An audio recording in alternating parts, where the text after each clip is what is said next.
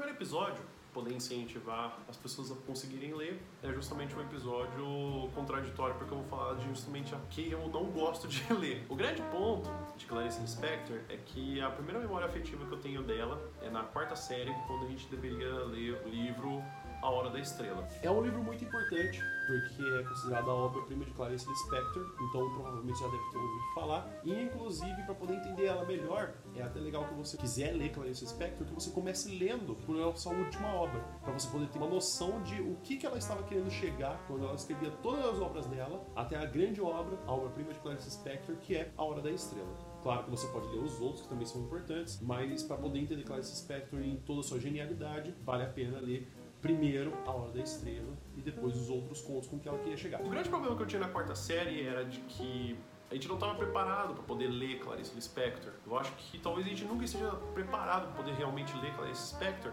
Esse contexto histórico que Clarice Lispector vive é um conceito de tédio, de existencialismo, de uma dificuldade muito grande de você conseguir se identificar, principalmente que a vida é muito rápida, a vida é muito fugaz, nada parece ter sentido. Clarice Lispector trabalha muito com o intelecto que as personagens têm com o plano psicológico. Então, perceber que uma lavadeira ela começa a pensar na vida dela, uma pessoa começa a fazer, vai fazer compras e começa a olhar para outra, começar a perceber como a vida dela é miserável. Então essas coisas de que a gente não tá fazendo tantas coisas ao mesmo tempo no cotidiano que a gente não para pra pensar realmente na essência do que a gente realmente está fazendo. E isso é muito difícil para quem tá começando a ler, porque ela está falando uma história que é muito simples aparentemente, porém, o que ela tá querendo trazer em pauta não é a simplicidade do que você está conseguindo ler, é principalmente sobre os questionamentos que você vai ter ao ler o que você está fazendo. Clarice Spector, ela consegue fazer a gente sentir a vida como se fosse um soco no estômago, que a gente tenta desviar, que a gente tenta não perceber, não dar muita atenção e ela consegue fazer isso de forma magistral. E ela consegue fazer isso de duas formas. A primeira é de que qualquer pessoa que consegue, que tenha uma curiosidade de ler os contos de Clarice Spector, entenda qual que é a narrativa, então o que está se passando na história. Porém, a partir do momento que você quer uma leitura mais complexa para entender o que significa as analogias, os personagens que elas estão realmente fazendo, os nomes, as cores, as figuras, você também tem um outro aprofundamento. Ela consegue atingir dois tipos de leitores: os leitores que já estão muito treinados e os leitores que estão sendo iniciados no ato da leitura. E, e quando eu fui para a faculdade para poder começar a estudar de fato Clarice Spector, a professora Diana Junks, ela da Universidade Federal de São Carlos, muitas vezes me colocava para poder ler Clarice Spector e eu não gostava, inclusive a professora sabia, mas eu não vejo isso como uma coisa negativa, pois apesar de, na época da faculdade, quando eu estava estudando Clarice Spector, eu não gostava, mas eu não entendia Clarice Spector. Hoje, eu entendo Clarice Spector e não gosto. Mas isso é uma coisa minha particular, porque apesar disso, Clarice Spector é uma pessoa muito importante por principalmente ser o quê? Uma escritora. Então, é um gênero feminino para a gente poder falar em uma literatura onde a gente tem muitos exemplos masculinos. A gente tem Machado de Assis, Manuel Bandeira, Mário de Andrade, Carlos Drummond. A gente tem muitos homens, porém escritoras a gente tem muita falta, até porque existe um certo preconceito, um certo machismo. As mulheres elas começam a ter uma participação um pouco mais ávida em escrever de fato no período do modernismo, um pouco do realismo para cá também. Porém a gente precisa principalmente glorificar as escritoras porque é um outro ponto de vista que talvez os homens nunca vão conseguir chegar de fato. Então é interessante a gente conseguir também ter esse ponto de vista feminino na hora da escrita e da produção. Tanto é que a maior personagem que existe em Clarice Spector é a mulher do cotidiano. E a mulher do cotidiano não no sentido de que é uma mulher que não se deve prestar atenção, mas essas pessoas que têm esses trabalhos que geralmente a gente não presta muita atenção, que passam na nossa frente a gente não dá muita importância, como por exemplo uma professora, como por exemplo uma enfermeira, uma empregada, uma lavadeira. Então essas profissões de mulheres que estão lidando com fatos cotidianos, de casa, né? Porque o modernismo vai trabalhar muito com essa escrita de jornal, que você pode ler tanto no trabalho quanto indo para um trabalho. Você principalmente vai ter também essa invenção do, do jornal ser impresso de forma mais rápida de forma mais popularesca. Mais pessoas têm acesso a conseguir ler de fato literatura, tipo, seja de notícias, seja de histórias seja de anedotas. Então, a literatura se torna popular no sentido de que todo mundo consegue ler, que todo mundo consegue ter acesso à leitura, ainda que exista um alfabetismo, mas a literatura se torna mais acessível. Você não precisa comprar livros para você poder conseguir ler alguma coisa. Você pode simplesmente comprar um jornal e ler aquilo que está dentro do jornal. O folhetim ele cresce muito principalmente nessa época. Clarice Spector ela escreve muito, ela é como se fosse um Machado de Assis. Ela escreveu, ela escreve crítica, ela escreve contos, ela escreve crônicas, ela escreve muito, ela escreve de forma volumosa. Ela tem muitas escritas. Isso é uma coisa pessoal minha de que os pontos que ela vai trazer muito são de existencialismo, são de um fator da tristeza, a tristeza como uma coisa que ela é inerente ao ser humano, que a gente, inclusive, a gente viu uma ditadura de quem tem que se mostrar feliz, quem tem que sorrir na foto, de que a gente não pode ficar triste. Então é uma coisa interessante a se perceber como ela vai falar há tanto tempo atrás como a tristeza faz parte da nossa vida. A gente tem que prestar atenção nela, a gente não pode ignorar. Porém, existiam muitas pessoas que não estavam preparadas para o que ela estava escrevendo. Inclusive, mesmo com um projeto literário onde ela escrevia aos poucos sobre a gente conseguir perceber isso. Inclusive, o primeiro livro dela é escrito quando ela vai ter os 14 anos dela, perto do Coração Selvagem. Então, a gente vai perceber que ela vai escrever, ela vai falando e ela tem uma idade muito nova, mas assim, a gente tem que pensar que na época essa idade que a gente vai ter dos adolescentes não era uma idade tão nova, porque a gente já começava a tratar eles como adultos. Os questionamentos que se colocam em cima daquela escrita são muito importantes. Inclusive, ela tinha um traço estético de escrita muito destacado nela, que era escrever e não fazer, não fazer correções. Então, ela não revia, ela não relia. Às vezes, poucas vezes, ela fazia alguma releitura, mas é ela acha que aquele fluxo de consciência não pode ser modificado. Então, principalmente que a gente pode ver que a gente tenta corrigir muito, fazer uma hipercorreção e parece um texto como se fosse um texto Frankenstein. Inclusive, quando você lê Clarice Lispector, você tem a percepção de que não é um texto confuso, não é um texto com uma, um vocabulário muito difícil. O mais difícil que existe de Clarice Spector é você conseguir acompanhar a linha de raciocínio psicológica. Porque o importante não é muito o que está acontecendo na história, mas o que está acontecendo dentro da mente das personagens.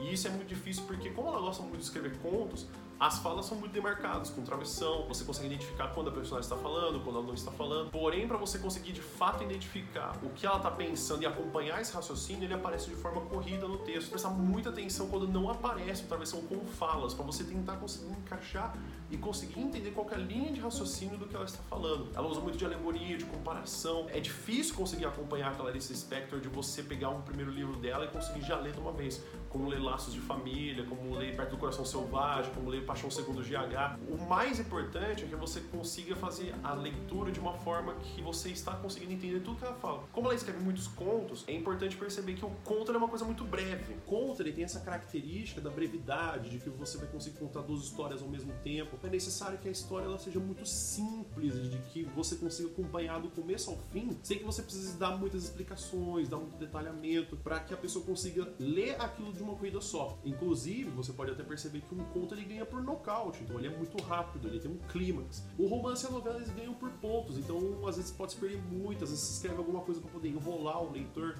às vezes só para poder ficar fazendo detalhamento sobre o local para que a pessoa consiga identificar onde que tá. E muitas vezes no conto é desnecessário, às vezes é muito desnecessário o local ou o tempo que você está vendo o conto, e é muito mais importante o que está acontecendo e na cabeça das personagens. Importante perceber que Clarice Spector, ela tem uma temática totalmente diferente do que a gente vai ter de muitos escritores. Enquanto existe uma época onde Vinícius de Moraes está falando muito sobre amor, está falando muito sobre da alegria de se viver, a Clarice Spector ela pega um ponto um pouco mais do cotidiano, de a gente pensar um pouco nessa tristeza, dessa solidão, desse existencialismo, dessa coisa de que a gente talvez tenha que entender um pouco de que a vida não é só essa ditadura da felicidade e que tenha que ser necessário esse, esse tipo de reflexão, de que a gente tem que pensar nas desigualdades, nas, em como a gente consegue pensar diferente, em como tem essa necessidade desse vazio dentro do peito, desse soco no estômago que manda na gente. Inclusive um professor de um professor doutor ela perguntou para Clarice Spector, engraçado, eu tento te ler várias vezes eu não consigo te entender. E a própria Clarice Spector fala, fala assim, olha que esquisito, porque hoje mesmo recebi uma carta de uma garota de 15 anos falando que finalmente encontrei uma pessoa que me entende. Então, ler Clarice Spector é estar aberto a você conseguir encontrar um mundo que você não está preparado. E acho que talvez a gente nunca vai estar preparado. Mas a gente começar a perceber que, na verdade, a gente precisa perceber de pouco em pouco. Talvez não lendo todas as obras dela de uma vez, mas lendo uma obra dela de cada vez, um conto de cada vez, uma crônica de cada vez, para que a gente consiga perceber que é necessário a gente pensar na nossa existência, na tristeza que é viver e que a gente pode sim transformar a vida de pessoas não só pela felicidade, mas a gente pensar em como isso é importante. Você tem que ver esse lado negativo. O conto que eu gostaria de ler é um conto chamado Uma Galinha. A primeira vez que eu li esse conto foi para alguns alunos meus do, do sétimo ano, quando eu dei aula no estado. Eu não tinha entendido muito bem qual era o ponto do conto. Inclusive, eu li algumas análises falando que o conto tinha sido escrito e a Clarice falou que não dizia nada. Essa coisa que se diz quando, um escritor, quando o escritor vai falar que não, não significa nada é, é difícil porque talvez ele tenha escrito em uma, uma, das tentativas dele de praticar o projeto literário dele, talvez realmente não significasse nada e ele só escreveu porque estava com vontade de fazer, mas é importante perceber que como todo escritor ele tem um projeto literário que ele quer escrever e cada vez mais se aperfeiçoar para ele chegar numa grande obra, não necessariamente não que ele não signifique nada para o projeto literário dele, para que quando ela chegasse na hora da estrela fizesse sentido a gente passar por uma das etapas do processo de escrita dela, que era o conto Uma Galinha.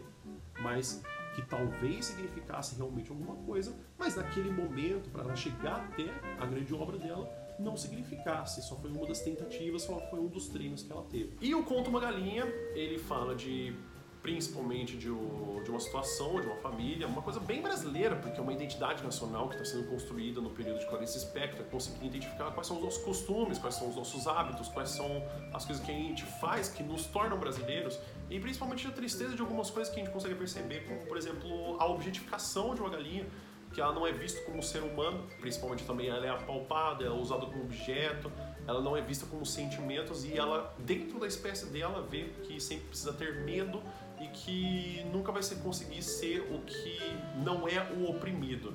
Então a história é muito escrita como se fosse a visão do oprimido, que é a visão da galinha.